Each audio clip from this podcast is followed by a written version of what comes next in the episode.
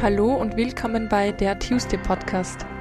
Der Podcast, um deine Träume zu erreichen, deine Ziele zu verwirklichen und das Beste aus dir herauszuholen. Der Podcast, bei dem es nur um dich geht und du dir ein paar Minuten schenkst, weil du der wichtigste Mensch in deinem Leben bist. Tu es für dich. Mein Name ist Anna-Maria Doss und ich freue mich sehr, dass du wieder hierher gefunden hast. Ich bin zurück vom Urlaub, zurück aus Tokio und wir haben heute ein richtig, richtig cooles Interview und zwar mit dem Bestsellerautor John Strelecki. Er schaltet sich über Zoom dazu, weil wir doch einige Kilometer voneinander entfernt sind. John sitzt in den USA und ich sitze in Wien, aber ich freue mich so enorm drauf, weil Johns Bücher, Das Café am Rande der Welt, Big Five for Life, waren eine meiner ersten Bücher in Richtung Persönlichkeitsentwicklung und auch Spiritualität. Und ich kann mich erinnern, als ich diese Bücher damals gelesen habe, mir einfach nur dachte, wow, was für eine neue Welt. Ich habe vor kurzem auch wieder das Café am Rande der Welt gelesen und es ist auch sehr interessant, wie anders man Bücher nach einigen Jahren liest. Lange Rede, kurzer Sinn, jetzt ist es soweit und ich habe schon im Interview, ich fasse es selber noch nicht, ich bin jetzt auch kurz vom Interview, das heißt, ich bin ein bisschen nervös. Ich hoffe, mein Englisch wird okay sein, aber ich freue mich in erster Linie mega drauf und ich hoffe auch, dass es euch gefallen wird. Ich wünsche euch jetzt super viel Spaß beim Zuhören.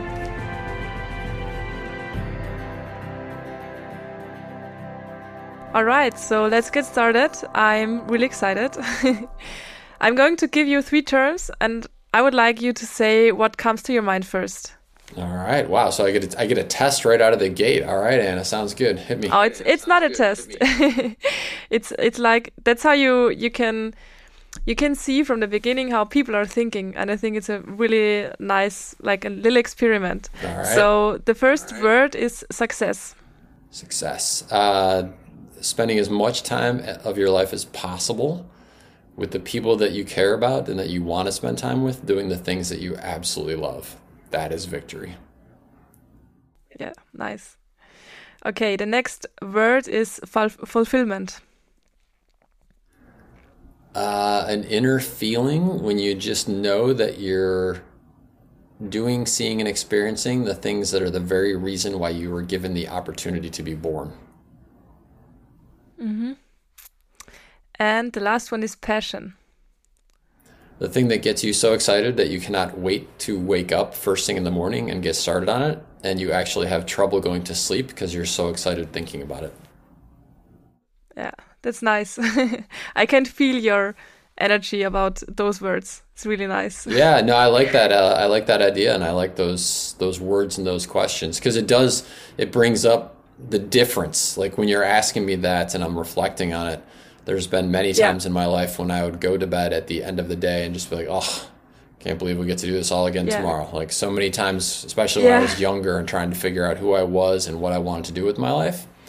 And the opposite is when you have something that you're super excited about. It's such a great feeling. You actually feel it on a cellular level, I think. Yeah, really, really nice. So you talked about John um, when you were younger. Who is John today at this moment? Who are you today on this day? Yeah, I know at this point in my life, I've had the great fortune of allowing myself to be in that place of fulfillment, to do things that I am passionate about. Uh, and so I, I love the work that I do. I love being an author. I was just on tour. We were just talking about that. I was on tour for the fourth book in the, the Das Cafe am Welt series. And so I spent a month wandering around Germany and Switzerland. We didn't quite get to Austria, uh, but we'll get there next time. and uh, meeting with amazing fans and hearing their stories and getting to share concepts and ideas that I've been thinking about and that is just fantastic. Like, that is so drastically different than the life that I ever could have imagined for myself when I was 18, 19, 20, 25, even trying to figure out what I wanted to do with my life. And so I, I absolutely love the place that I've gotten to now. I don't like the fact that I look in the mirror and I'm quite a bit older, but uh, it's less of a vanity thing because I really don't care about that part of it, but it's more of a physicality thing. I do notice a difference as you get older. Yeah and so I wish I had had the sort of awareness when I was younger that you can do something yes. that you love, you can live this amazing life. Yeah. But hey, better better that I figured it out when I was in my early 30s than uh, when I was in my early 80s. Yes. I think there are people who didn't figure it out like in their 70s, so I think it's never too late.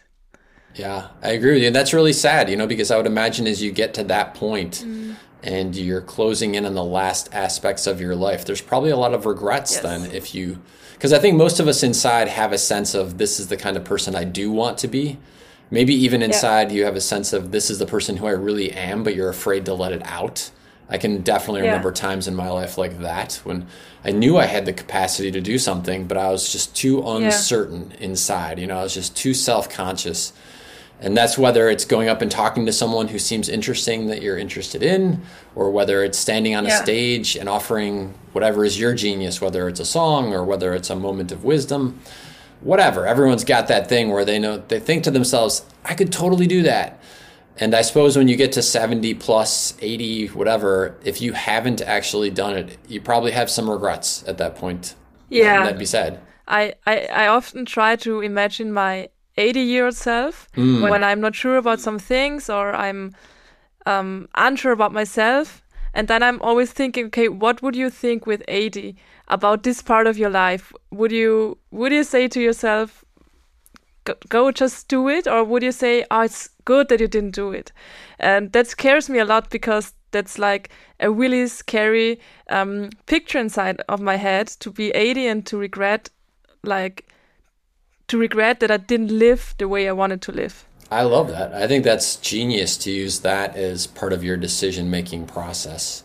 Uh, for two reasons, yeah. I think it's genius. One is because I remember when my grandfather passed away, and he was in his 80s. This is going back a bunch mm-hmm. of years, and I I was at a very important decision point in my own life in that in that exact time period when he he passed.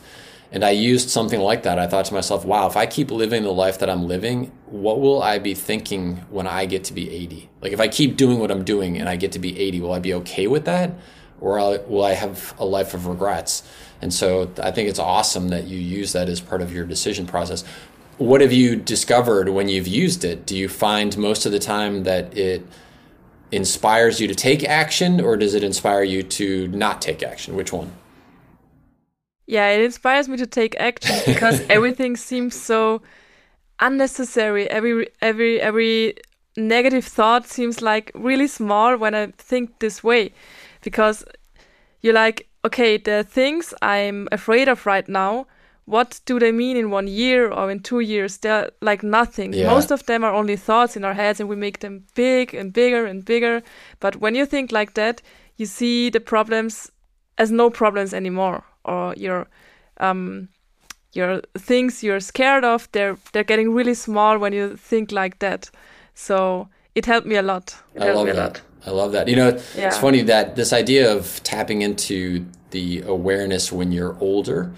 In the third book in the Cafe series, he's a character that comes back in the fourth book as well. The character of Max. I don't know if you've you've yeah. read that one but Max yeah. is you know 79 80 I don't say exactly how old he is but he's he's up there he's he's got that the the wisdom of age and I love the fact that he basically is that voice in the head that you're talking about from a positive perspective yeah. he's he's got you know, he just kind of says it like it is. Like, what are you kidding me? Like, I'm 80. Go do it.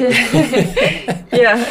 and uh, that's true. That's true. Yeah, because there's certain things that, as you said, when you put them in the timeline from a different perspective. So, for example, in the in the book, I talk about well, he challenges the character of John. He says, "Well, tell me something that you love." He says, well, "I love you know Christmas," and here we are coming up to the Christmas holidays actually.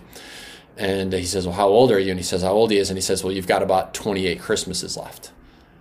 And mm-hmm. when you start thinking about life in that way, like what are the things that you love that only happen once a year? It could just be summer, it could be Christmas, it could be something specific. Yes. And if you think just how precious those are, then like you said, it makes yeah. these these small beliefs that we're holding in our head seem insignificant compared to the importance of that. Yeah.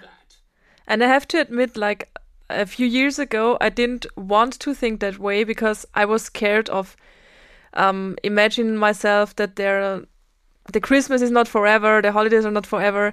So I was scared to think as my older self because I didn't live a life I liked. Mm-hmm. I did things I didn't like. I like I had people around me I didn't really like all the time.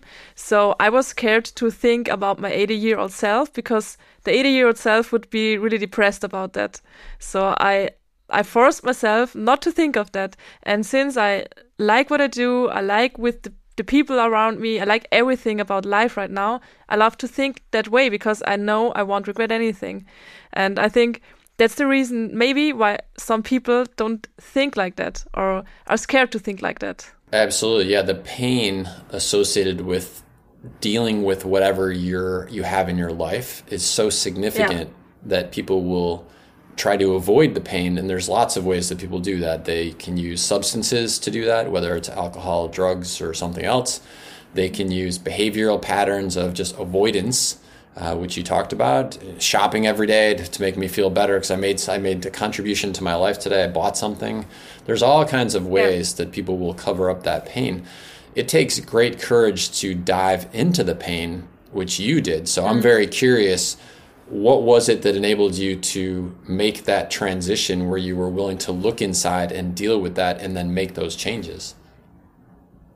Um i just wasn't happy. So i was like 20 i think 25 24 25 and um i i recognized that i lived my whole life that way and it didn't work out to be happy. So mm. if hmm that one, that plan A didn't work out, so let's try plan B and see what happens because it can't get any worse.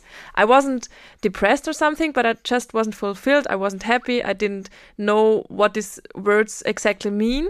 So I tried to do it the other way and I opened myself up for self development, for spirituality and stuff like that. And it worked out, so I never stopped. I'm glad that I did it.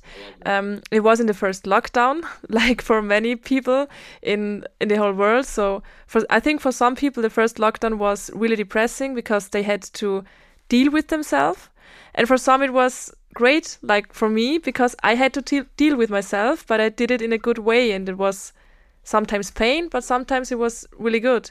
Um, but the whole thing about it was was great. So since then I started to live my life the way I want to. And um, a funny thing is that your your books, so the the first book, I think in English it's "Why Are You Here, Cafe." I didn't know that. Uh, it's the, so the I, cafe I on the edge Google. of the world, actually. Yeah, so it's titled the same as. Oh, it is. Yeah. Okay. Um, it was one of my first self development books, and when I read it a few years ago, I, re- I, I read it like this wow okay. I was enlightened because all the things i heard um, was the first time i heard them. But they they made so much sense like no other words and book did before.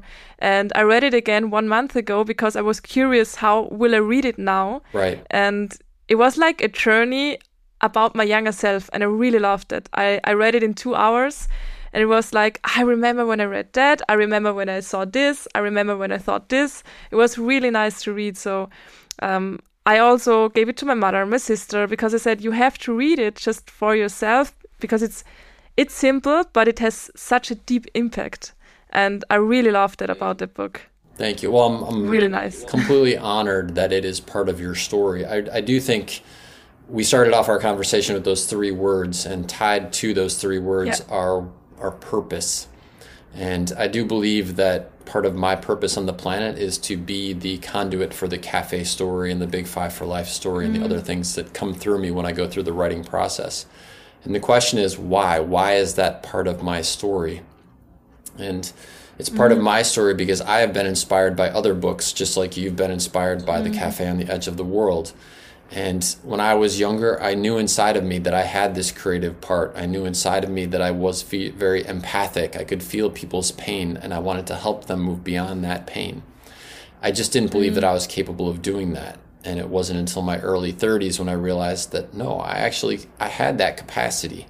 And when I finally embraced that, you you you embraced your inner self much earlier than I did. It took me until I was in my early 30s, so good for you uh, what's wonderful about when we do that is that it, it, exactly as you described, it opens up a whole array of possibilities, things that we couldn't mm. even see before that. So I'm honored yeah. that my my cafe worlds that I help bring into uh, people's periphery is part of your story. That's I love that.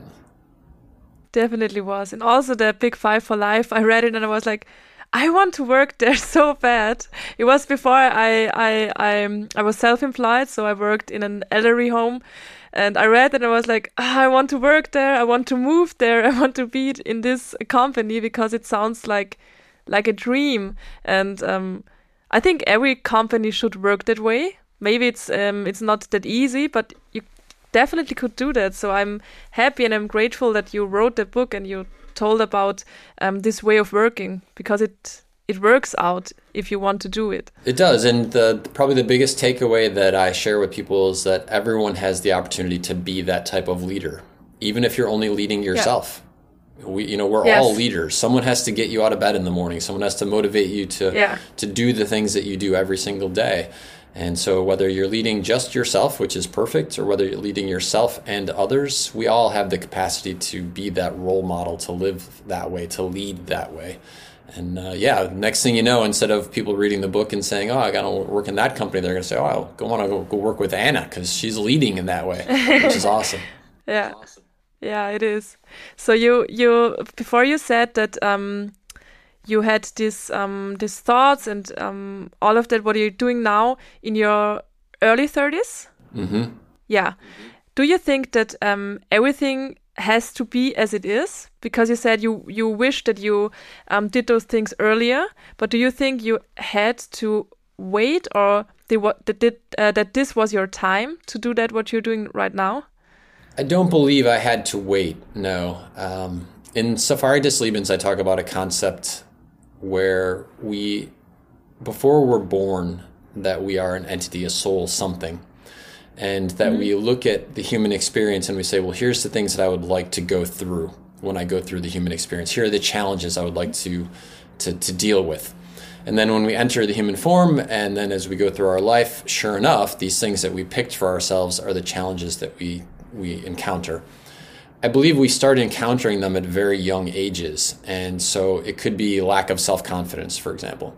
And so there could be something that you experience when you're five. And if you don't deal with it, at, you know your first opportunity to deal with is very gentle and then when you're seven or eight you get another shot that's a little more of a tap on the shoulder from the universe and then eventually you're going to get an opportunity to deal with it in a very big way it would be like you know the giant two by four across the forehead saying hey remember this is the thing you picked so i do believe that if you have the awareness and the capacity to address those earlier you can certainly do that now would my life have taken yeah. a different trajectory because of that maybe maybe i wouldn't have been the guy who who was part of the cafe world maybe it would have been someone else's yeah. journey i don't know but i do believe that yeah. as early as we possibly can that it is possible to realize what you've realized at a younger age than i did and i've seen young children if they're allowed to maintain it have that awareness at a very young age that mm-hmm. this is a gift this human experience is such a unique and special opportunity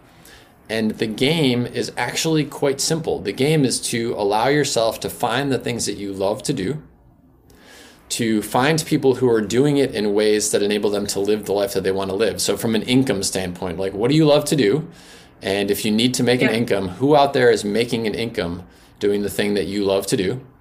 Learn everything yeah. you can about those people, apply it to your life, and then, as we talked about earlier, Spend as many minutes of your life doing the things that you love to do with the people that you love hanging out with.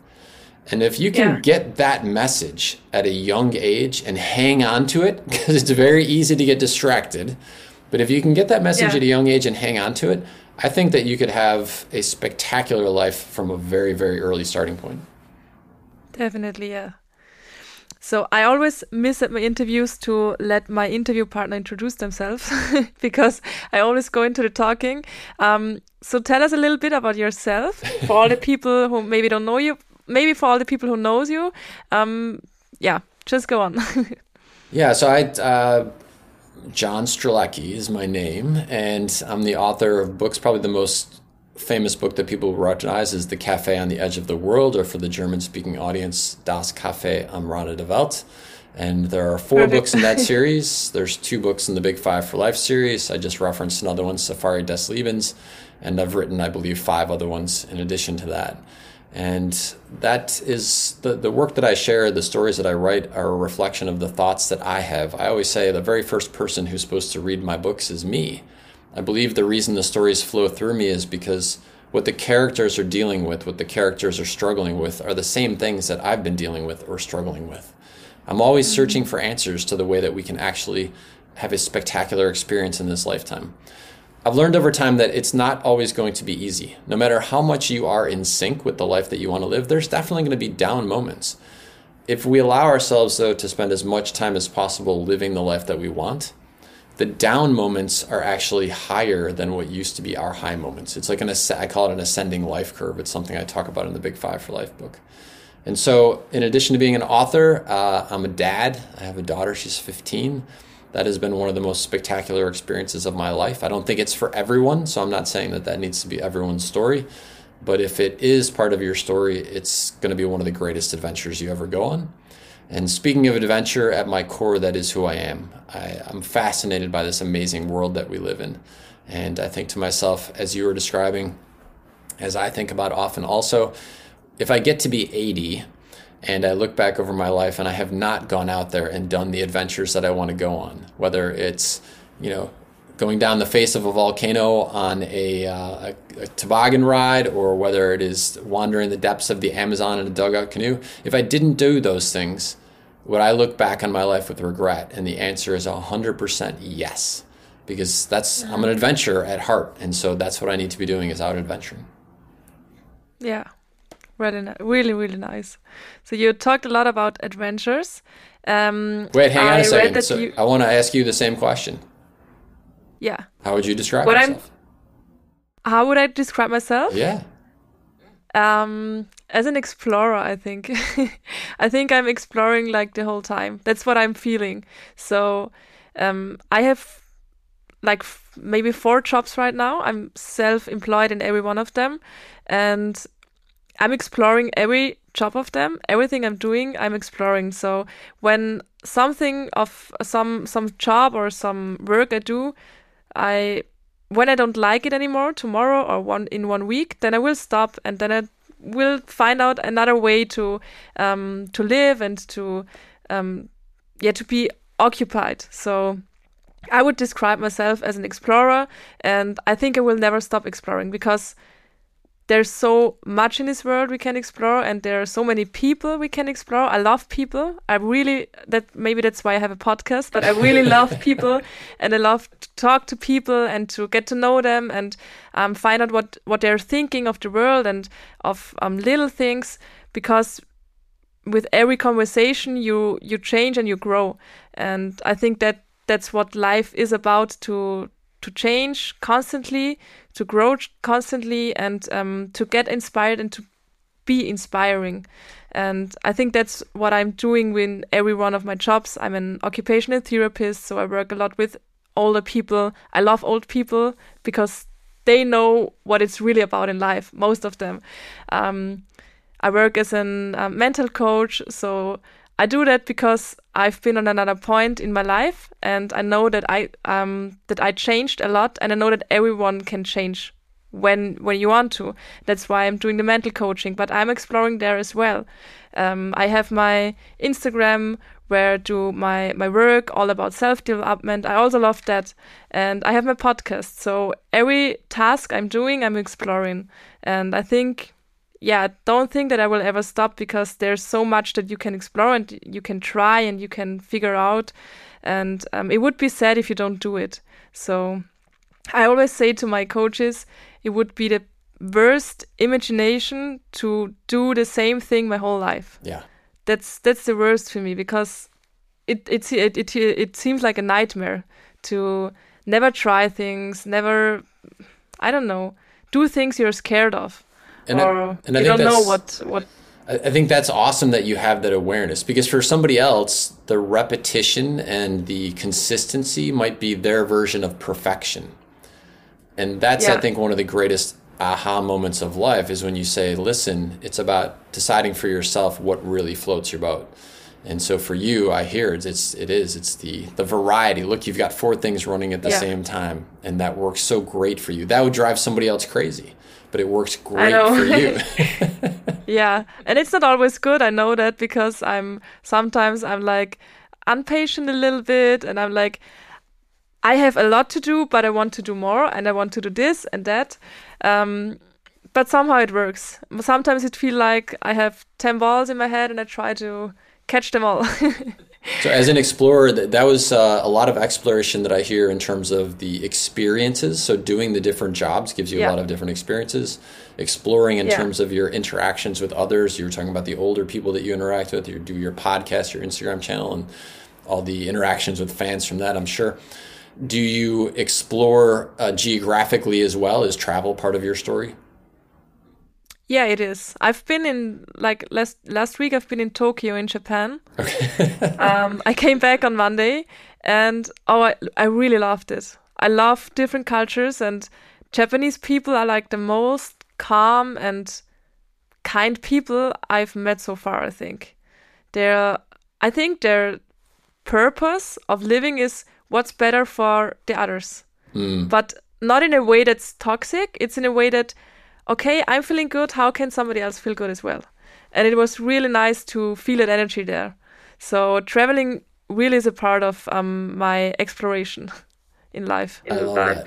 Well, you're you're clearly exhibiting one of my favorite things, which is questioning every belief that you have. Because growing up in environments mm-hmm. where most people are doing one job and they're doing the same thing over and over again, my guess is that you were probably exposed to that as the version of reality that most people would expect you to follow.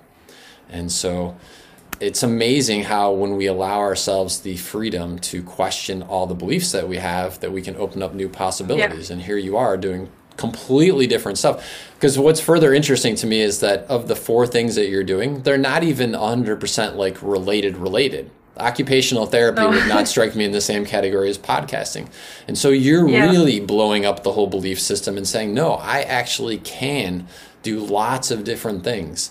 And uh, I love yeah. that. I think that's one of the things that I didn't recognize or realize earlier was that we we absorb these belief systems. You know, when we're younger, just as we're looking out at the world or what people tell us, that's how we get yes. a belief. Very, very infrequently is our belief actually driven by our own personal experiences. And so, if we're not careful, we're going to end up at 80 with a whole bunch of beliefs that really aren't even ours. But if we allow ourselves at as young of an age as possible that freedom to say, wait, why do I actually think that's true? And do I yes. really think it's true? Or did somebody else tell me it was true and I just believed it? And so I think you're clearly an expert on that. And to me, that's one of the greatest things ever is allowing ourselves, again, that open minded freedom perspective to question every belief that we think is true. It is, yeah, absolutely. And I think it's um, also something people are scared of because when you have your beliefs, you're in your comfort zone and you you always have an answer why you can't do something because yeah. there's this belief yeah. and so they feel safe and um, it's not comfortable but it's more comfortable than to like to question those beliefs and um, to try something new and yeah, that's really and, and, why most of the people don't do it yeah and let's say that somebody had the the so they in their heart they knew that they wanted to be an explorer and they wanted to go to tokyo but their belief system said it was impossible. Nobody from my town could ever do that. Nobody from my background could ever do that. And then they meet someone who's actually done it. In yeah. that moment, and so let's say that they figured that out, or let's say that they met that person when they were in their or late 40s, early 50s. Well, and they meet they meet you. So they can see in themselves you and your story. And they're though late 40s, early 50s they either have one of two choices. They can either look and say, wow, like Anna did it. And so clearly it is possible. She has a similar background to mine, etc. So if they are willing to adjust their belief system, they have to deal with the fact that I actually could have done this 20 years ago. Yeah. I could have been an explorer for the last 20 years. And sometimes that is so painful for people because they realize what they missed that you're right. They just yeah. hide under the shell hide under the rock and they don't want to come out. But that's tragic, you know, because hey, if you're in your 40s, if you're in your 50s, whatever, better to have a day in the sun than hide under the rock until it's over. Yeah, it is, and I think it's sometimes also it's a little, um, a little bit a generation thing mm. because when I'm thinking of my younger sister, she's um 20 now, and um it's only nine year difference between her and me, but um, her generation and the friends she has and what she's doing, they're all self employed with 18, 19. And I'm like, oh my gosh, I got self-employed with 25 26 how did you do that? Why did i would why didn't i do it earlier? Um, it gets earlier and earlier I don't know, because of social media, because of whatever. I think it's good, um, but also it's also a generation thing. So when someone with 40 sees me, um, maybe could say, yeah, but it was easier um, in your life, it was easier in your generation, sure. and uh, you had, sure. I don't know, this. I mean, sometimes it's true. It's a little bit true. I know that, but I appreciate it a lot. I appreciate my generation. I appreciate everything that um, I had um, and every possibility I had, of course. But I can see it when when I um, when I see the friends of my little sister who are going to Dubai. I've never been there. they go to Dubai like three times in a year because of their business, and I'm like, okay, interesting. It's it's so I think we have one of two choices in those moments. So we can either do what you were describing, which is the person who says, you know, the person that person in their 40s, and it's it's very easy to come up with plenty of excuses plenty of reasons why. And and that's if that's someone's choice, that's fine. That's their choice. An alternative though is to say, "Wow, look at that. This person has figured out how to do, see, or experience something that I also would love to do, see, or experience." So instead yeah. of seeing it as a threat to our belief system or as a reason we need to prove it's not possible for us, we could just embrace it. We could just yes. say, well, you know they've just they've just marched through the jungle and carved a path for me. They've proven it's okay to go to dubai when you're 18 so clearly it's okay to go when you're 25 and yeah. so i think it's all about how we look at that moment that determines whether or not we will grow and uh, enable ourselves to then have an experience like that or whether we push it way to the side and say i don't want to go there. So and i think it actually fits into something that I, I think about on a very regular basis the importance of feeding ourselves a healthy dose of inspiration every single day. Mm. And that healthy dose of inspiration can be a willingness to look at somebody else's success and not feel jealous, to instead say, oh, wow, mm. they're proving that it's possible. That's awesome because the pie is plenty big. Like there are plenty of opportunities. You know, so to look at someone else who's in the podcasting arena and say, oh, they have, uh, you know, 20 times as many listeners as I do Okay, well, that just means it's possible to have 20 times as many people who are interested right. in your content. Doesn't mean you're not good enough, doesn't mean that you can't get there. They're actually proving yeah. that it's possible. And so I think it's really yeah. one of the things that I, I, most do my very best to embrace in my life this healthy dose of inspiration every single day, whether it's a phrase, yeah. whether it's a funny video, whatever. But if you're going to spend your minutes doing something, why not bring a little bit of that inspiration into your life? And uh, I, I, think that's great. The fact that you're willing to look at people who are older in your occupational therapy work, and you're also looking at people who are younger in your your your sibling, like that gives you an unlimited source of inspiration. That's a pretty good thing. Yeah, that's true. Talking about grow, how does um, personal uh, personal development find its place in your daily living? So, do you do something like every day, so you always stay connected with yourself?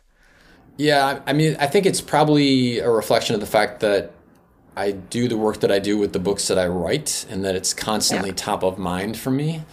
And it's also because yeah. I've found that it works very effective. So I tend to be the type of personality that when I when I find something that works really well for me, I stay with it. I don't feel the need to jump and try 10 other different things.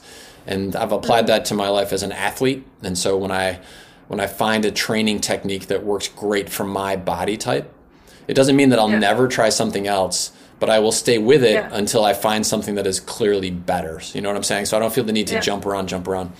And so for me, one of the things that works really great is the concept that I shared in the book, The Big Five for Life. And I talk about it a bit in Safari des Lebens too. And this is the awareness of what are the things that I most want to do, see, or experience in my lifetime before I die. And I like that mm-hmm. construct because when I put it in that con that con that construct, that concept, that these are the most important things before I die.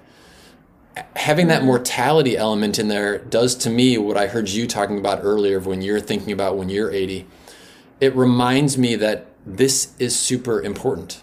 Like, I don't want to get to the end and not have done, seen, or experienced the things that I want to do. Yeah. I don't want to miss out on going on an adventure somewhere if I knew I had the capacity to do it. And so every single day I think about what are my big five for life.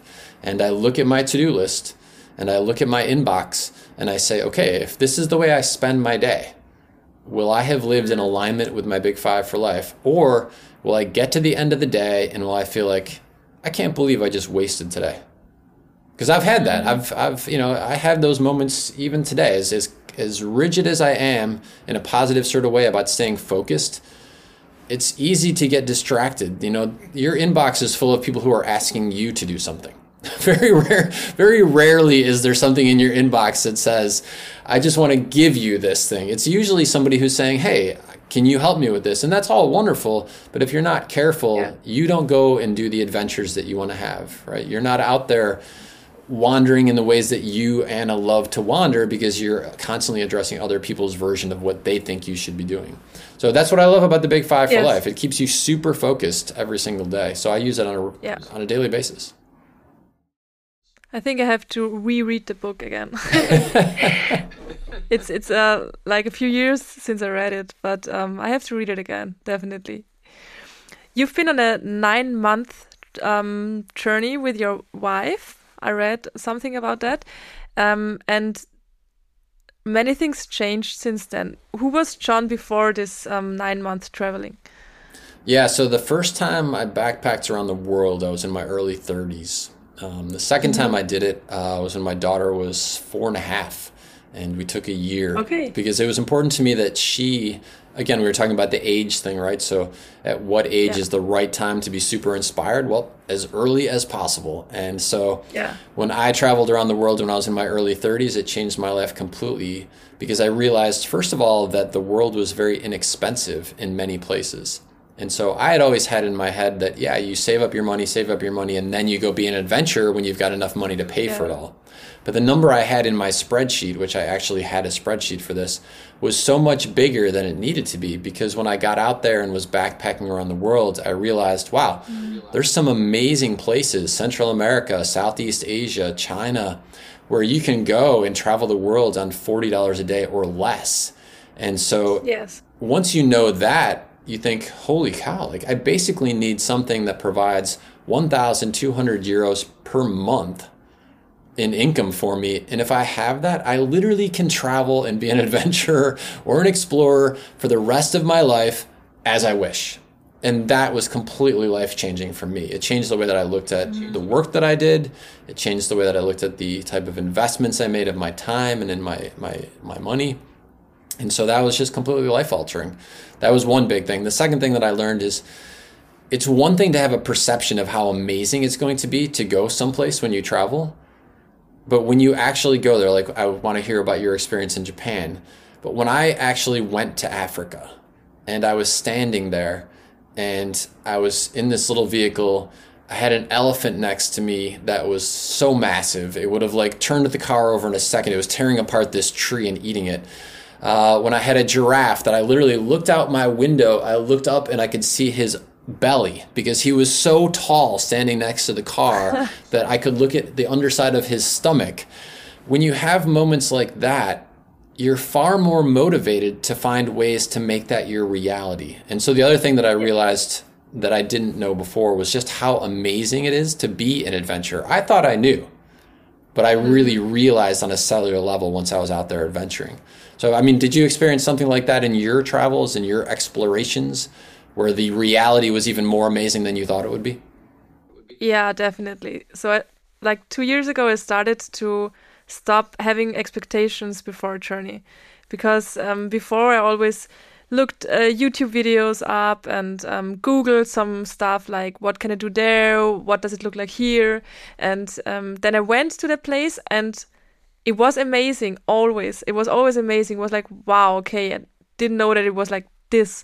But when i started to stop my expectations um, it was even greater. Mm. like last year in no it was this year in january i i was in um, panama and in costa rica for a few weeks with some friends um, and i didn't had any expectation. I didn't know what it looks like in panama. I didn't know what Costa Rica looked like. I didn't even know what they're eating, what they're I didn't know nothing. So we we went there and I was like, "Ah, oh, that's interesting." Because like I said, I'm an explorer and I love to explore, and you explore even better when you know nothing about a city or something. and that's what I also did in Tokyo. I didn't look up anything, so a lot of people ask me, "Oh, will you go there? Will you look up this?" And I don't know what. And I was like, I, I don't know. I didn't looked up anything so far. So I will go to the plane and I will fly to Tokyo and then I'll see. Um, and since I'm doing this, I experience the feeling that you're um, that you told me like ten times more, and I love that. I love having no expectations, and you can change it even when you have expectations. You can change it how it will be. So um, why having expectations? I love but that. I definitely know what you mean. It's a, well, and one of the joys that comes from being an adventure traveler, an explorer, is I, I think so. I, I'm I'm right there with you in terms of the. Sometimes I like to look things up ahead of time, and then sometimes I just like to go. And I think it's an intuitive call. And if you feel the intuition Yeah. that just says, "I'm just going to go and, and enjoy the adventure," it's amazing how you will get in the midst of adventures that you never could have gotten into had you actually planned it all Yeah. out. And uh, so, th- and I think part of the reason that we do the the research ahead of time, which can be fun and it can be inspiring. So I'm not saying it's not a good path to take. Uh, I'm just saying that sometimes when we don't do it, then we get into the middle of it that we find ourselves in situations meeting people embarking in on roads and pathways like i said that we never could have imagined and it ends up being even more amazing than anything that you could have pre-planned before that it's it comes Yeah. with a trust thing like part of the reason we do the research ahead of time is like i need to know where i'm going and where i'm going it's a little bit of a fear Yes. thing i think sometimes and if you have that intuitive sense of like, nah, I'll figure it out. I'm an explorer. Like I'm an adventurer. I'll Yeah. figure it out when I get there. If you can embark on the adventure that way, it's really interesting the cool stuff you get yourself into. Yeah, it is. So, um, where have you been in this nine month, and what was your um, most inspiring place? Can you can you tell that? I, you know, I mean, lots of different places were life changing. One of the very first ones was a place called Khao San Road in Thailand. And I'll tell you why that mm-hmm. was so inspiring. In that I had dreamed of doing this type of adventure literally my whole life. When I was that little boy and I was six, seven, eight years old, and I was reading Edgar Rice Burroughs' books about Africa and all these other amazing places. Yeah. I already knew in my heart of hearts that I was an adventurer. I just didn't believe it was possible to go do these things. And so the idea of traveling halfway around the world and arriving at a country where you don't speak the language, the, the whole mm-hmm. society, the whole culture is different than anything you've ever imagined. The food is different, the people look different. That was the dream, but it was not my reality.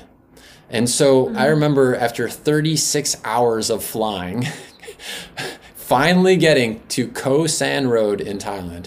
And Khao San Road is this main strip in Bangkok, Thailand, where all the backpacker Yeah. places are.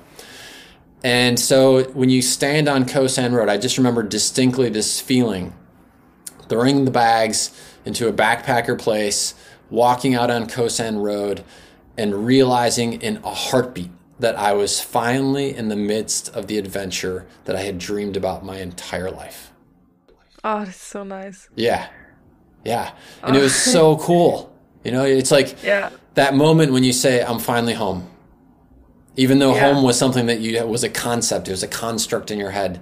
And so that that's one thing that I literally will carry with me for the rest of my life because it was so beautiful. It's funny because I, as even as I'm telling you the story, like I get teary eyed thinking about it. Like, it was so Yeah, I for me. I can feel your excitement Yeah. from from Vienna. Yes. And, With and then. I would say, in addition to that, uh, I had dreamed, like I said, about seeing Africa and seeing the animals of Africa Yes. since I was that tiny little kid. And so to be there in the midst of it and to watch the animals, because it's such a slower pace, you know, in, in our everyday Western life, things are moving at such a fast pace. And when you go to Africa, it's just something totally different. The the sun rises and Yeah. the animals begin their their movements, and it's a it's a rhythm that is so drastically different than I got to check my email and I got to check my phone. Right? It's just something Yeah. that is very natural, and so that was something that changed my life completely. I never I had dreamed about it since I was a little kid, but I think in my heart of hearts I questioned whether I would ever get to actually go and see it. And so to be there Yeah. and see it was just profoundly life changing for me.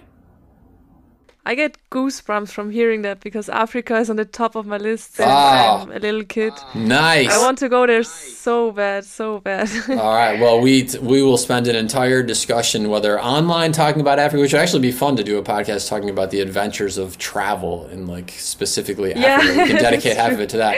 But if we don't do it in a format that is a podcast where everyone else is going to hear it, we will definitely do it offline because if it's something that calls to you, I so encourage you to go. It is. I've never met a person who had Yeah. that calling that went.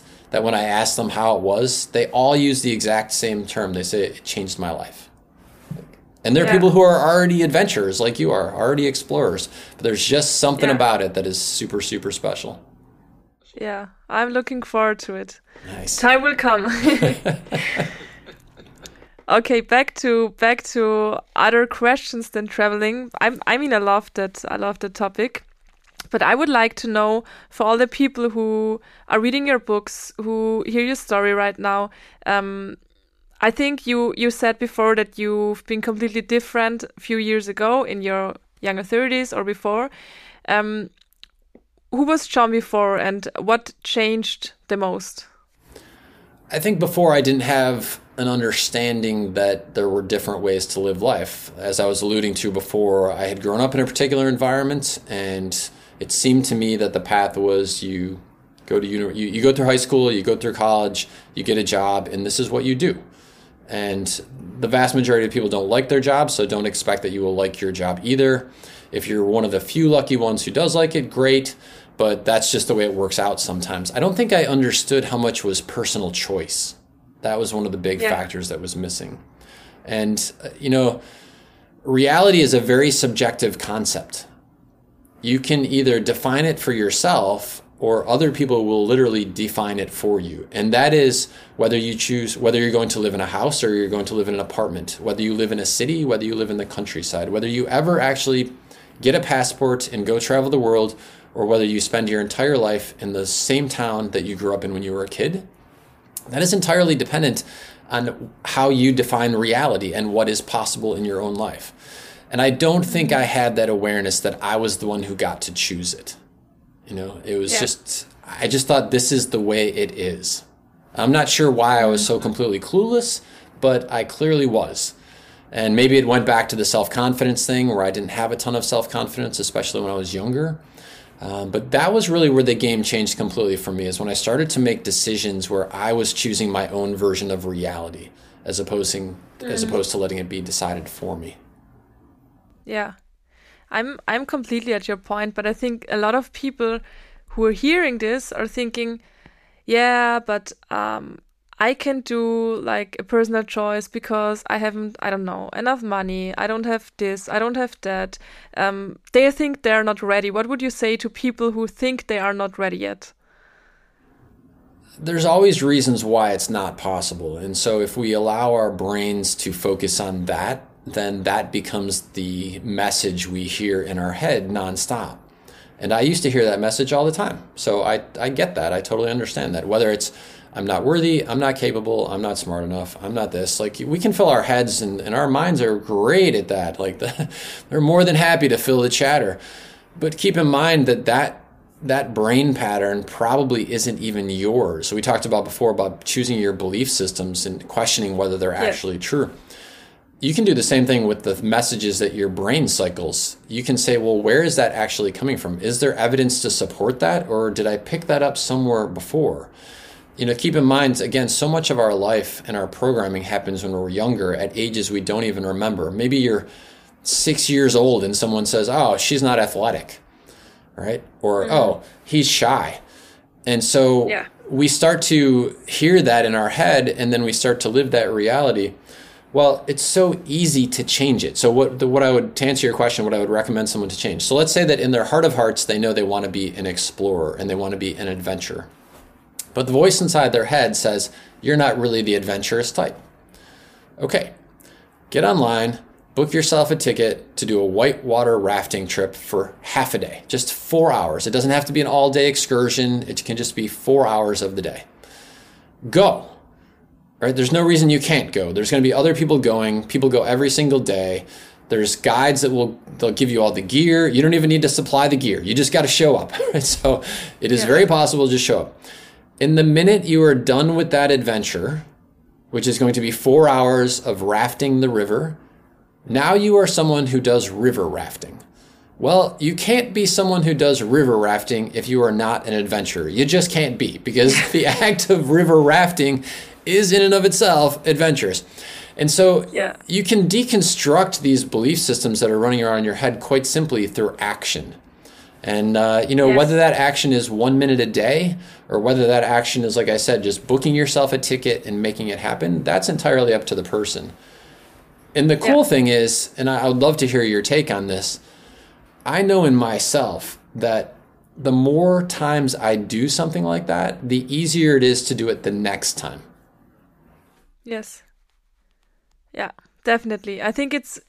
I really love that you explain it that way because um, a lot of people think, yeah, you have to um, do a lot of meditation work and a lot of with your mind. And I think the mind is so powerful and it's so important, but actions are as much as important as what you're thinking and what your mind says to you. And um, I always say also to my coaches and or, or to my friends, everything you're doing now was hard at the beginning. Mm-hmm. No matter what. Is it cycling? Is it driving? Is it talking? Is it no matter what, everything you're doing now was hard at the beginning. Why is it simple now? Because you do it every day. Yeah. And also my podcast, when I sat there, it was last year in July when I started, and I sat there and was like, it's so hard. I was so freaking nervous. I, I, I, I did I, I, I, wrote everything I'm saying down. So I don't do it anymore. Most of the time I come here and I'm like, what do I talk about today? So I, I have no idea. But at the beginning, I was writing everything down and I was so freaking nervous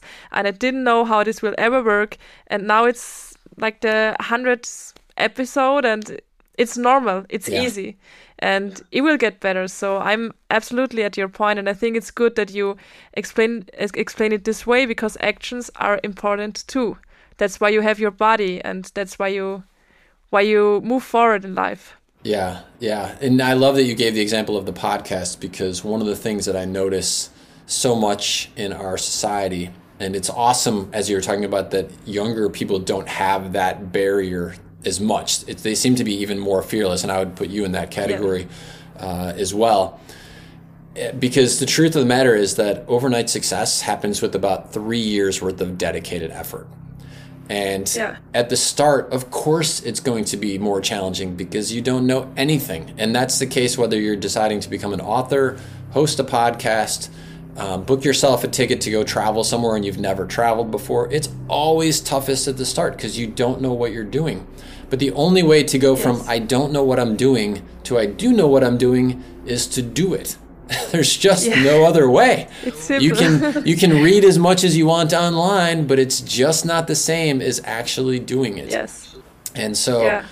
uh, it's the more people I meet who are doing cool, interesting, whether it's creating cool companies or doing cool entrepreneurial ventures, they all started at the same place, which is they knew nothing and then they embarked on the adventure and they didn't give up. Yeah. You know, because it really does. Absolutely. It takes about three years to go from that. Okay, I'm starting at ground zero to where you really hit great traction, and uh, you just got to stay with it. And, and what makes it easy to stay with it for me, and I'd love to hear your your opinion on this, is that's where it's so important to choose something that you genuinely are excited about every morning when you wake up. It's easy yeah. to stop doing something if you don't like it. Yeah, Sure, absolutely. So when I when I um I, when I'm thinking of myself a few years ago, I I woke up um 10 minutes before work started because I absolutely had no motivation to go there. And I was like, okay, one minute more, one minute more. Uh, I don't care what I will look like. One minute more sleep. I'm and sorry, I'm laughing home, because I can so relate to this. go ahead. Yeah. And and and also when I came home, I couldn't wait to come home. And what did what did I do at home? Like nothing. I I went to the gym and then I went home and then I did nothing because work was done and I didn't had any any purpose for something. And since I'm self-employed, not from the beginning, of course, because um, also self-employment is hard at the beginning, and um, you you want you won't get self-employed and then you're like oh now i love my life i'm fulfilled i have a purpose nothing like that it was all work but now i can't wait to wake up Yeah. and i hate to sleep long also on the weekends also when i came home from a club at five I put my alarm on like nine or 10 because I don't want to miss the day. And I know some people don't understand that because they say, ah, but sleep is important as well. Yeah, I know that it's important and I know it's good for our health. But um, I'm like a little kid when it comes to that. I don't want to miss a single second of the day. And also at night, even when I'm tired, I'm like, "Ah, I don't want to go to sleep. That's boring. I want to stay up. I want to work on my things because I love what I'm doing and it doesn't feel like work. Uh, everything I'm doing is like imagine you're at a fun park and you go to to the ball pool and then you go to the slide and everything is fun and it's work but it's fun. That's that's the difference, the big difference from myself a few years ago. I love that. Yeah. Yeah. I love that. That's a great analogy, actually. That so if you think of life as a day at the fun park, would you would you Yeah. want to be spending your time on the things that you like? A a fun park always has I don't know little restaurants. They've got a ton of different attractions. Some are better, some are worse, etc. And then there's the parking lot. And so, if life is like a fun park, are you spending time in the parking lot just waiting for it to end, or are you like Yeah. super excited? You want to hit all the rides and the attractions because you know the day is Yeah. going to end. That's kind of the way that I Yeah, go through good. life. I, I think to myself, it's going to end faster than I want it to, no matter when it's going to end. And so I want to make sure I did all the things. And uh, that's a great analogy. I'm going to remember that one. I'm going to use that one. really nice. um, talking about purpose, I do it a lot in my coachings that we try to find out the why and the purpose of life because I think it's kind of important. And I think the core of everybody's why is to inspire or help other people in any way, um, no matter if it's working in a grocery store or being a teacher or being a leader, doesn't matter what, and to leave the world as a better place than it was before. So I think that the core of everybody's why is a little bit the same um, to be um, to be inspiring, to inspire others, and to to leave the world a little bit better. What are your thoughts about this? I'm not sure if everyone does or does not have the same purpose. I think about that a lot. And while Yeah. I, I would agree that that is certainly a big part of a lot of people's purpose, my guess is that you're attracting people through the work that you do, which is inspirational in nature and in, in hmm. being an explorer. Like you're attracting a certain type of person to your world. Yeah. And those types of people for sure would probably have that as part of their purpose because that's who they are. But I'm not sure it would necessarily apply Yeah. to the whole broader world community. I don't know. It's an interesting question. Uh, but I do think that the more in alignment you are with your purpose, this goes back to the big five for life discussion we had earlier. Certainly, the more exciting it is to get up every day, and the less you're willing to just let the minutes tick by uh, so that you can go to bed and wake up the next morning and, and just do it all over again. It's not Yeah. necessarily something that requires a lot of difficulty either. This is something else that I didn't realize in my life. When I was very, very confused about who I was and what my purpose was on the planet and what I wanted to do with my life and whether I was capable of doing those things, it seemed huge. It seemed such a major obstacle to figure all of that out. And over the years of Yeah. working with people, I've discovered that it's actually much easier than people think. There's different ways to do it. Uh, people, some people go through something that's called in my in my world, it's called the Big Five for Life Discovery Experience. People go through and, and they get guided through that process. In my case, it was finally trusting my heart and going out there and going backpacking around the world, and that just opened, as we talked about, a whole new set of realities to me that I didn't know beforehand. Yeah. So the ways to do it are different for every person. The important message that I would say for anybody who's listening to this is that it's not as much of a mountain as you think it is. That finding Yeah. the things that you want to do is, is a lot easier than you think. Yeah, definitely. And it's worth doing Um, because, as you said, if you've ever been on the other side of it, where you literally like here's here's the perfect example. When I was younger, I literally would get to my job. It's funny that you say that because I was totally like that. I'd be like, all right, I need to be there at eight ten. I can definitely get out of bed at seven fifty five and still make it. So I'm like, oh, I'll eat my breakfast at my desk, right? Like I could figure out all the reasons Yeah. why I could cut it as tight as possible. And then I would get there on a Monday and I'd arrive at 8:20 or whatever it was I was supposed to be there. And I distinctly remember Anna looking at the clock and thinking to myself, okay, Monday at 8:20. If I could fast forward to Friday at 5 right now, I would totally do it. I was willing to yeah. give up 5 days of my week just to get to the Friday yeah. night, which was I knew was going to be fun and then the weekend which was going to be fun. Yeah. And that's a tragedy. That's just once you've spent a day wandering Tokyo or once you've spent a day in the temples of, of Thailand off of Khao San Road, yeah. you'll never be willing to fast forward through Monday through Friday again. It's just yes, you just wouldn't do it. That's that's sad because everybody would do it. A lot of people would do it. If I would ask somebody, would you press the button and it will be summer right now? and you have vacation, would you do it? Mm. Most of the people would say, yeah, definitely yes. Yeah. And they forget that it's their precious time in life. They're like throwing it away. Well, and that's why it's. I think the the message that I hope someone who's listening takes away from this is because I've been there. That was me. I literally was at my desk wishing I could fast forward. So it's not yeah. like I don't understand that. I was there, and so the yeah. takeaway that I would hope someone gathers from this is that allow yourself to go on that whitewater rafting trip for four hours or allow yourself to do whatever is your thing so that you get to experience it even on a small scale. Because once you've experienced it on a small scale, your brain will start to transition. It'll start to go, hello, I didn't know this was out there. Why have you been yeah. putting me in this job five days a week that we know we can't stand when there's whitewater rafting out there? Are you kidding me? And so your brain starts to realign and say, oh, well, if this is out there and this is so much fun, why don't we spend our time doing these things? And it's sort of like activating radar, where now all of a sudden you'll start to notice things that you didn't notice before, opportunities to do other things that you love. And then it kicks off something even more interesting, which is the algorithm of the universe. I call it the cosmic algorithm of the universe. And that is where our actions and our behaviors are actually impacting the opportunities that we have that come our way. Not only what potential opportunities we have, but the speed at which they manifest. And so the mm. more you're demonstrating your love of travel, not surprisingly, the more opportunities you have to go travel. The more you love yeah. yoga, not surprising, the more opportunities you are to have, you know, chances to do yoga. And so yeah. it's more than just oh, I hope my brain gets on board with this. It's the action piece you were talking about earlier. It it I, I, cannot tell it any better way than there is this algorithm of the universe that the minute your action demonstrates that this is what's important to you, it aligns all the resources so that you get more of that in your life. Well, knowing that, yeah. why would I possibly be demonstrating my passion is to sit at a desk doing something that I can't stand, wishing it were Friday on a Monday morning? Like that would be that would make yeah. no sense at all. Yeah.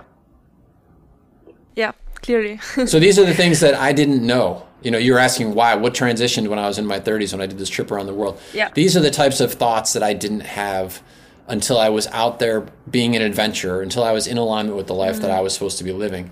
And then, as is clear from the fact that I started writing books, once I allowed that reality and these thoughts to start to become real, it was just one after another, after another, after another. And now this is my life. And, and that's, again, the takeaway I want to share for someone who's listening. That action that Anna was talking about earlier, it is going to not just lead to that moment, it's going to open up a whole array of possibilities the minute you take that first step.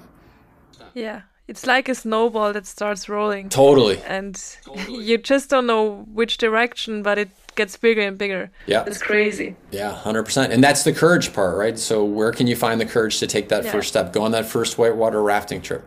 Well, I think yeah. you found you gave one really good example, which is okay, project yourself to be 80. Are you happy with what you see there if you don't take action or not? And if the answer is no, I'm not happy, then great, take action. If it's that yes like everyone's got to find their own motivation to to leap into the adventure. For mine, it was looking at people who were 10 years older than me when I was in my career and saying, okay, if I just keep doing what I'm doing, I'm going to be that person 10 years from now. Am I okay with that? And the answer was no. So, I, I mean, uh, have you come across somebody else? I mean, sometimes it's personal injury or, or illness. You know, someone has a heart attack or they get a diagnosis of some sort, cancer or otherwise, and that is the catalyst which makes them radically shift the way that they approach life. My goal is like okay let's let's try not to have it be something catastrophic like that. Try and find the inspiration before it's like that. Yeah. Yeah definitely. And i remember when um when my i have my my mother is from romania from bucharest and um, my grandma lived there. That's why I used to travel to Romania every year. And um, she died unexpectedly in 2018. And after she died, I was like, I never thought that she, I have two grandmas. Now I have one. Thanks God, I'm I'm I'm really happy that I have one grandma left. Um, I had two two at this moment, and I never thought that my grandma from Bucharest will die that soon because she never had any illness or something like that. So when it happened, I questioned so many things because I was like, you you you just never know. You yeah. can't waste your time because you think that you have time, you think that you will be longer here, you think that you don't know. So that's when I started to get um, self employed. And it was just a feeling that she would be happy if I will do it. She would be happy if I um, try new things out, if I start to live and that was really nice for me too because um, it was a tragic story but i tried to make sense of it for me yeah and yeah. it, it sounds hard but some sometimes you need it that way I, More I or less. Think, I don't think it sounds hard at all. As a matter of fact, in the, the sequel to the Big Five for Life book, so the Big Five for Life continued. It's called something different in German, but it's the, the second book in the Big Five for Life series it's uh, the continuation story of Joe dealing with the death of Thomas. And the main question in there is why? Why do we deal with these things? Like, why do the people that we love pass away? Why do young yeah. people deal with these illnesses and injuries and the rest of that? And it's an, a very interesting question from the, the very high level of life. To me, yeah. the takeaway that you got from it, which is the takeaway that I got from my grandfather dying also, is that when people like that leave our world, our space, it is the greatest reminder ever to live. It's the yes. ultimate sacrifice on their part so that we can learn something in the process.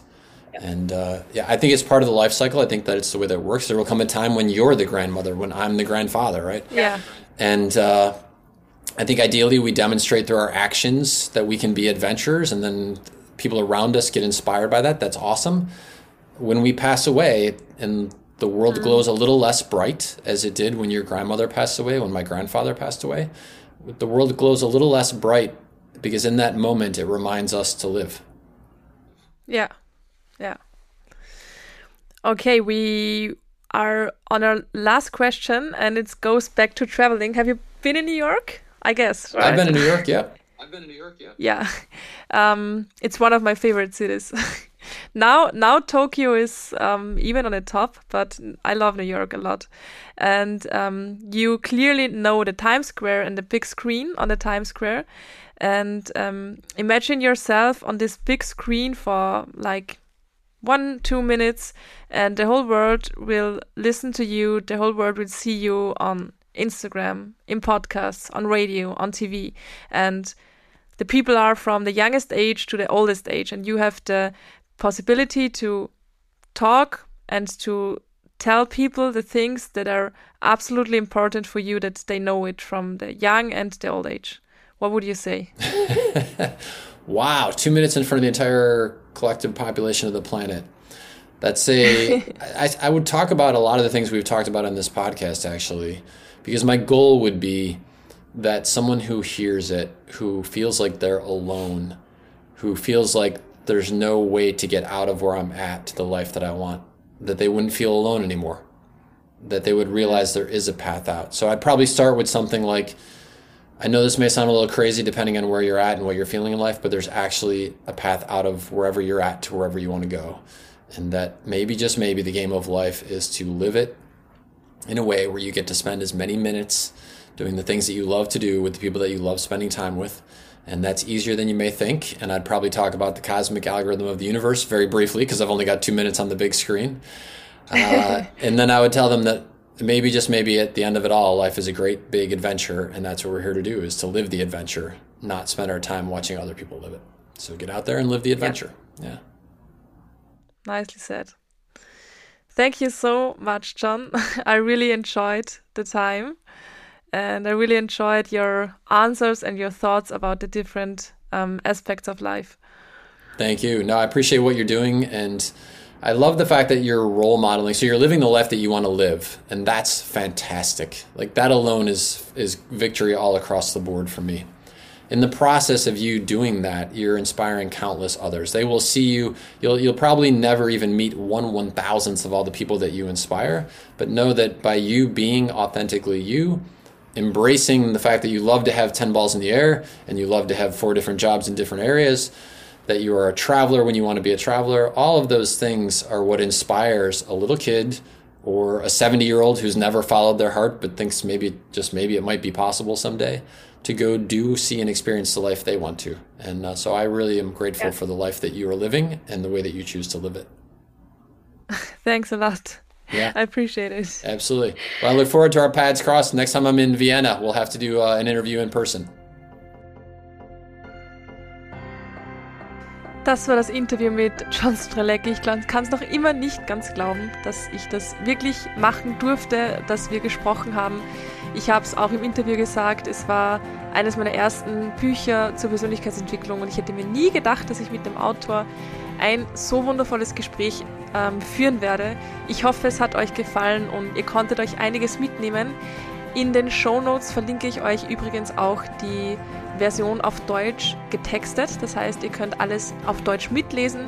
Ganz übersetzt habe ich das Interview natürlich nicht. Also ich habe es nicht nochmal auf Deutsch gesprochen, aber ich habe es als Text verfasst auf Deutsch für alle, die es nachlesen möchten, für alle, die vielleicht einige Wörter nicht so gut verstanden haben oder für einige, die mein Englisch nicht so gut verstanden haben.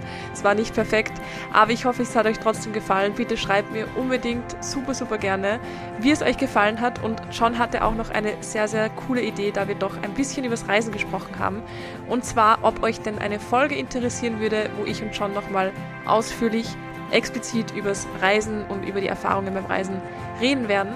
Wenn es euch interessiert, dann schreibt mir auch auf jeden Fall, schickt mir auf Instagram eine DM at pineapplesandwine oder schreibt mir auch super, super gerne eine Mail. Schreibt es mir in die Kommentare, bewertet den Podcast. Ich würde mich mega drüber freuen und wünsche euch jetzt noch einen wunderschönen Tag. Alles Liebe, eure Anna.